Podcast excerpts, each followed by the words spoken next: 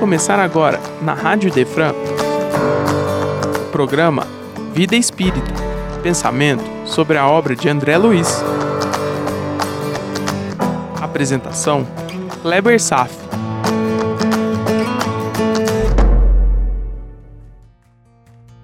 Nosso Lar, mensagem de André Luiz, parte 2. Olá, meus irmãos, vamos seguir em frente fazendo considerações sobre o prefácio de André Luiz. Na apresentação anterior, falei do dogma da reencarnação, da sua lógica, sua necessidade, levantando o tema a partir das questões 171 e 196 do Livro dos Espíritos. E li um texto do Emmanuel do livro Religião dos Espíritos, intitulado Reencarnação e Progresso.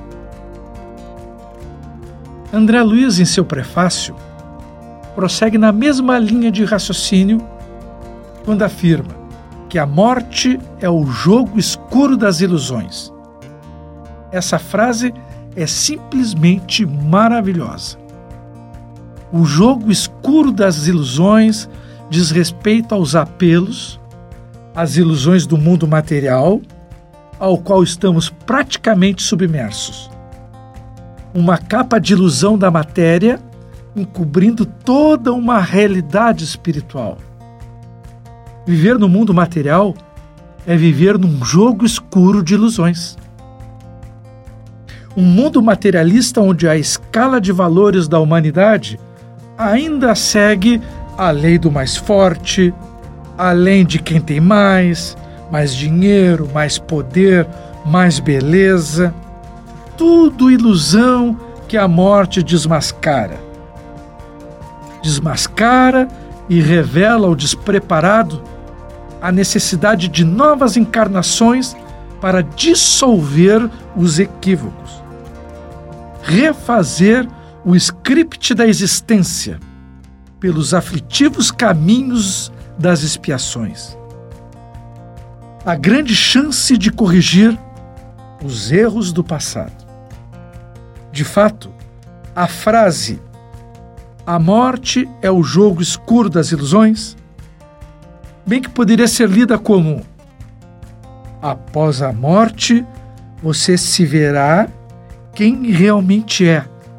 Estará face a face diante de um espelho sem a maquiagem ilusória da matéria.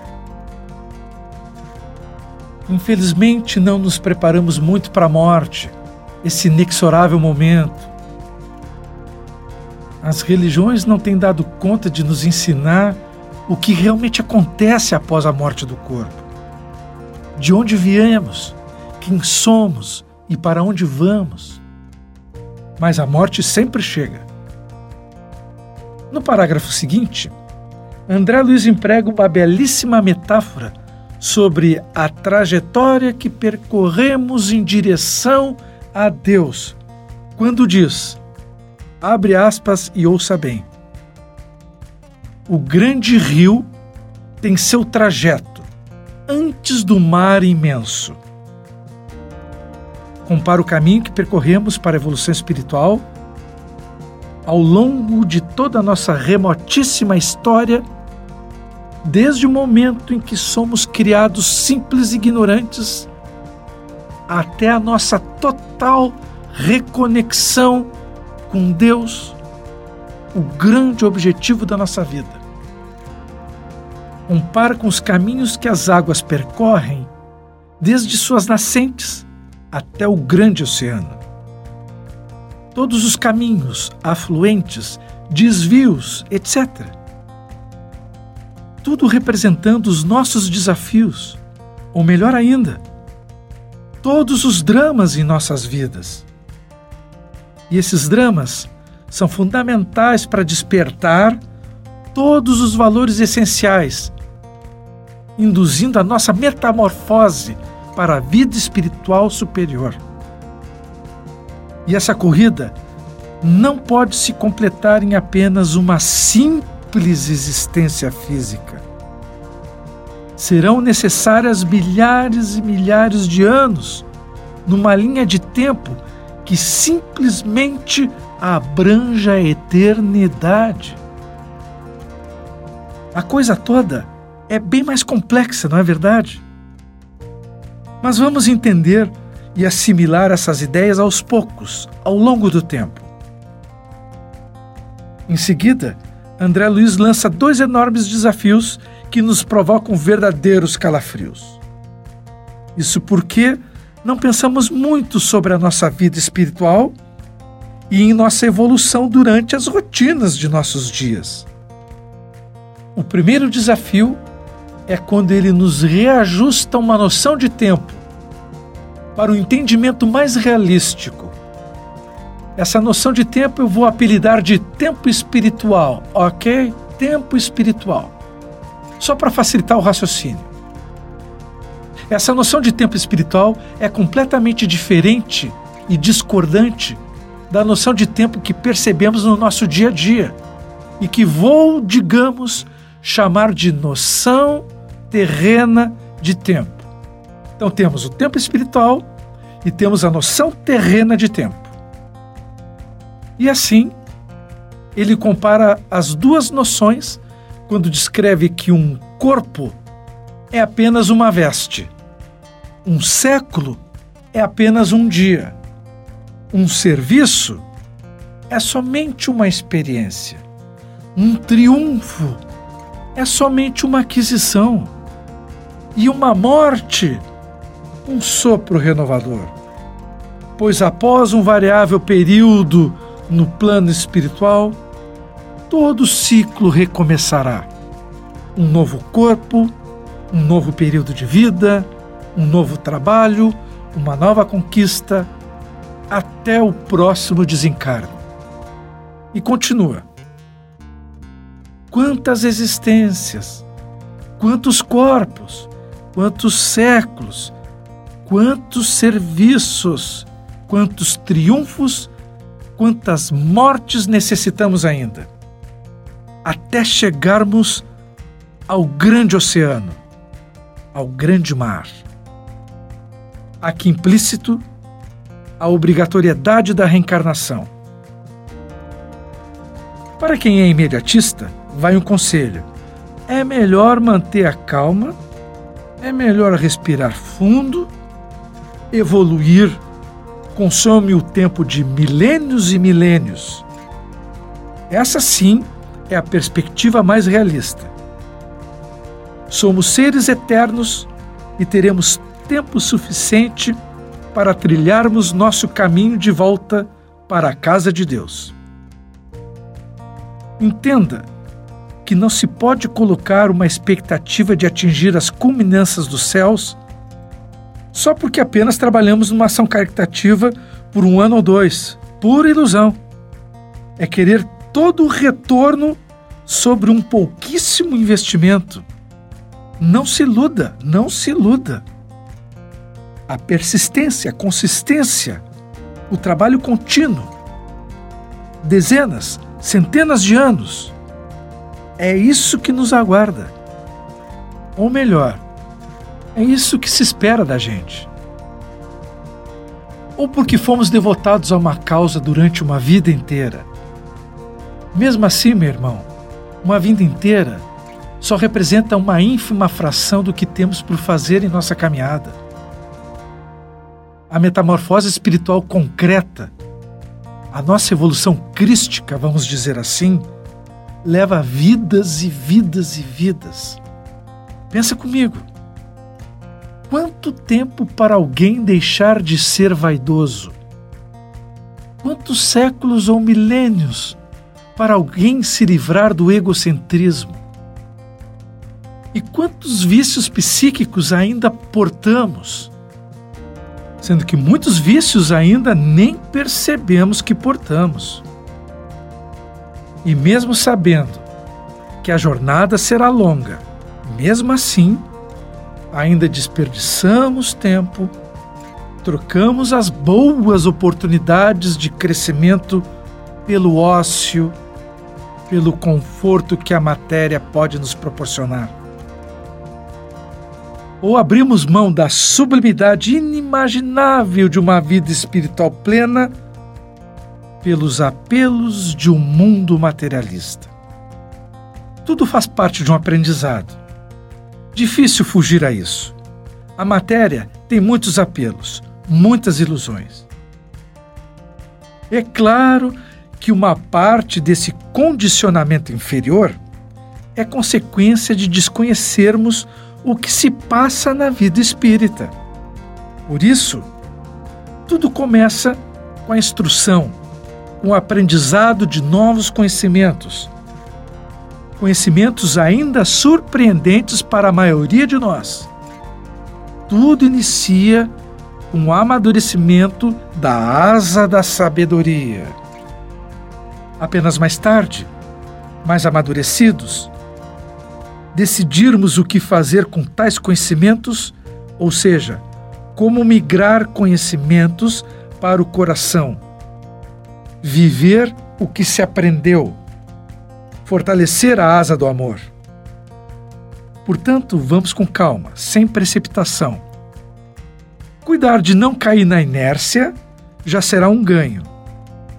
Limpar a nossa casa mental de pensamentos inferiores começar uma amizade com Deus, aprender e praticar. O que se espera da gente é o árduo esforço de construir uma ponte que comunique a sua mente com o seu coração. E quanto ao segundo desafio, a nossa tão necessária evangelização, construir a asa do amor, assimilar o sentimento de Deus compreender e assimilar Jesus profundamente, fazer amizade com Ele, criar esse vínculo dentro do coração. Veja o que André Luiz escreve, abre aspas. É preciso muito esforço do homem para ingressar na academia do Evangelho do Cristo. Fecha aspas. Meu querido amigo, acho que muito esforço é um eufemismo. André Luiz está suavizando as palavras. Provavelmente ele não queira nos assustar, mas na verdade, evangelizar requer um tremendo esforço de transformação para o bem. Um trabalho interior contínuo e permanente, consistente. Na realidade, não é muito fácil ser cristão. Mas acompanhe esse raciocínio. Por outro lado, viver uma vida medíocre, miserável, com todos os sofrimentos que cercam um mundo de um espírito aprendiz, que no caso representa a grande maioria de nós, também exige enorme esforço. Não é fácil viver os sofrimentos, distante de um conforto espiritual. Viver atolado e sufocado pela própria decrepitude moral, meu amigo, também não é mole, não. Ou seja, para qualquer direção que alguém coordene sua atenção, seja para o bem, seja para a ignorância, isso vai demandar muito esforço para trilhar o caminho.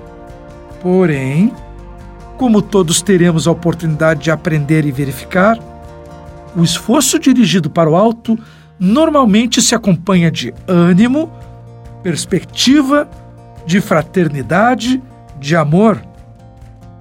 Essa força motivadora é criada e dirigida até nós pela permanente atenção dos espíritos superiores. Sim, eles nos dão todo o suporte de que precisamos através das suas influenciações permanentes. E esta é apenas uma das atividades deles. Os espíritos superiores nos proporcionam proteção e bons conselhos. E também nos fazem sentir a sua presença a partir daquelas inexplicáveis sensações de bem-estar que captamos deles quando eles estão próximos a nós. Então, mesmo ao custo de muito esforço, todos podem sentir aquela subjetiva emoção de felicidade que, em regra, acompanha o candidato nas escolas de Cristo. Até mesmo o mais iniciante e inexperiente aprendiz. É claro que a persistência no mal também atrai outros tipos de espíritos influenciadores indesejáveis. E em meio a este mar de influências estamos nós, decidindo quais caminhos a trilhar, com plena liberdade de escolha que caracteriza a lei natural do livre-arbítrio. Resumindo os desafios de André Luiz, só para lembrar: o crescimento espiritual requer muito tempo, ou seja, muitas e muitas reencarnações, além de requerer muito esforço. E pergunto para você se o dogma da reencarnação não está ficando cada vez mais lógico, mais óbvio.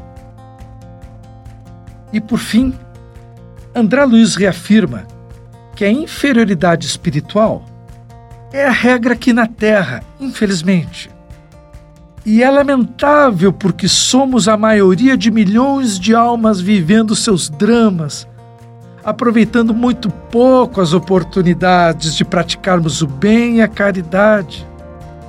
Como Emmanuel já havia aconselhado no seu prefácio, mais ação, mais ação.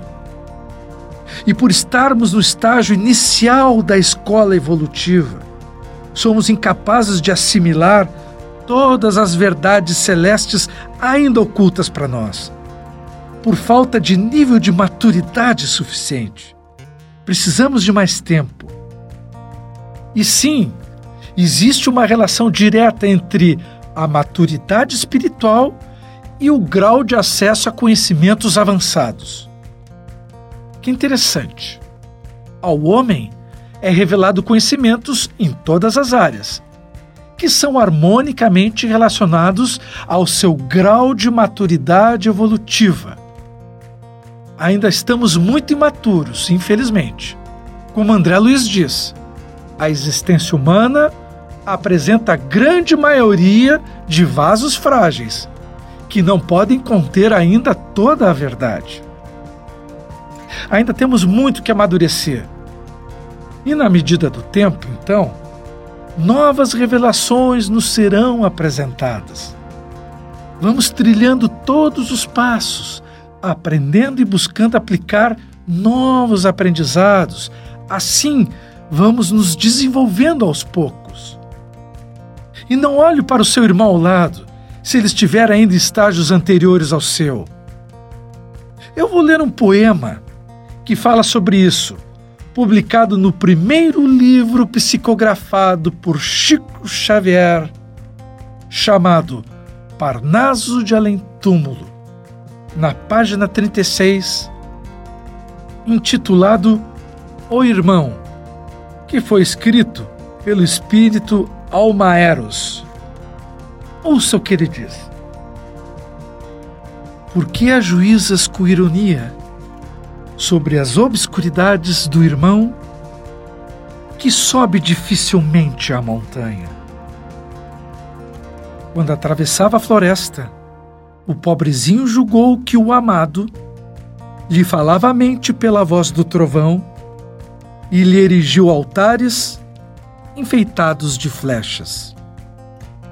Depois, quando penetrou noutros círculos, acreditou que o senhor pertencia somente ao seu grupo e que as outras comunidades humanas eram condenadas. Lutou, sofreu, feriu-se em dolorosas experiências. O amado, porém, jamais o deserdou por isso, deu-lhe novas forças. Concedeu-lhe oportunidades diferentes. Por vezes, buscou-o no fundo dos abismos, como o pai carinhoso, em busca da criancinha abandonada.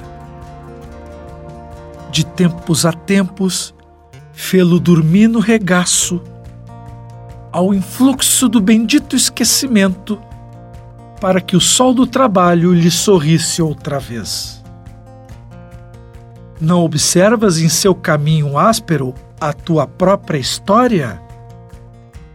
Não atormentes com palavras amargas o irmão que se eleva. Laboriosamente, dando ao mundo o que possui de melhor. Ama-o, faze-lhe o bem que possas. Se já atingistes algum topo da colina, contempla as culminâncias que te aguardam entre as nuvens e estende as mãos fraternas àquele que ainda não pode ver o que já vês. Muito bem, vamos concluir essa modesta avaliação do prefácio de André Luiz, recorrendo a uma ideia que já foi inicialmente abordada no prefácio de Emmanuel, Novo Amigo. Principalmente para registrar a grande relevância dessa ideia que poderá assumir um lugar de direito em nossos corações. Trata-se do texto 4 do livro Pensamento e Vida, de autoria de Emmanuel, intitulado Instrução, que eu vou ler agora. Abre aspas. Já se disse que duas asas conduzirão o espírito humano à presença de Deus. Uma chama-se amor, a outra sabedoria. Pelo amor, que acima de tudo é serviço aos semelhantes, a criatura se ilumina e a formoseia por dentro, emitindo em favor dos outros o reflexo de suas próprias virtudes. E pela sabedoria, que começa na aquisição de conhecimento, recolhe a influência dos vanguardeiros do progresso, impelindo-a para o alto. Através do amor, valorizamos-nos para a vida.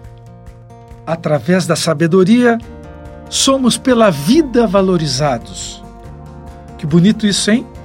Através do amor, nos valorizamos para a vida. E através da sabedoria, é a vida que nos valoriza. Daí o imperativo de marcharem juntas a inteligência e a bondade. Todos temos necessidades de instrução e de amor. Estudar e servir são rotas inevitáveis na obra de elevação. A escola é um centro de indução espiritual, onde os mestres de hoje continuam a tarefa dos instrutores de ontem. O livro representa vigoroso imã de força atrativa. Retrata-se Jesus nos livros dos apóstolos que lhe dilataram a obra e temos no Evangelho um espelho cristalino em que o Mestre se reproduz, por divina reflexão, orientando a conduta humana para a construção do reino de Deus entre as criaturas. Corre-nos, pois, o dever de estudar sempre, escolhendo o melhor para que as nossas ideias e exemplos reflitam as ideias e os exemplos dos paladinos da luz. Que bonito seguir os passos dos paladinos da luz. Meu irmão, anote essa referência e depois vai lá Leia o texto na íntegra. Tem mais coisas lá. Então, segue as últimas palavras de hoje para você. Lindas palavras que sintetizam tudo o que já vimos até agora. Foram ditas pelo Espírito Miramês sobre conhecer Deus. Abre aspas. Usamos de todos os meios disponíveis que já desenvolvemos para conhecer o desconhecido pois é a razão, a ciência, a filosofia e a própria religião. No entanto, somente o amor mais puro é que nos faz sentir o nosso Pai mais próximo de nós, a pulsar dentro dos nossos corações e a nos dizer: A paz seja convosco. Meu querido irmão, por mais poderosa que seja a asa da sabedoria, ela não é forte o suficiente para acessarmos a divindade. A asa do amor, com a sua fonte localizada no coração, essa sim abre o canal de ligação direta com o Criador. Ouça essas palavras ditas pelo coração e não pela mente, a respeito da compreensão de Deus, ele está presente nas claridades do máximo e na luz do mínimo. Ele vibra nas formas das estrelas e canta nos movimentos dos átomos. Ele faz mover todas as constelações e harmoniza todo o ninho cósmico. Ele sorri para nós através das flores e nos dá as mãos pelas mãos dos nossos benfeitores. Deus é ternura, na ternura de seu coração. Quanta sublimidade! Temos uma longa jornada pela frente. Vamos seguir por essa estrada juntos? Você topa? Ainda estamos pequenos, mas fomos criados para a grandeza. E me despeço por hora, então, com as palavras de André Luiz. Somos ainda vasos frágeis que não podem conter ainda toda a verdade. Então, que os vasos se fortaleçam em primeiro lugar. No próximo encontro começaremos o capítulo 1. Desejo paz a todos e até breve. Você acaba de ouvir o programa Vida Espírita. Só aqui, na Rádio Idefran, é amor no ar.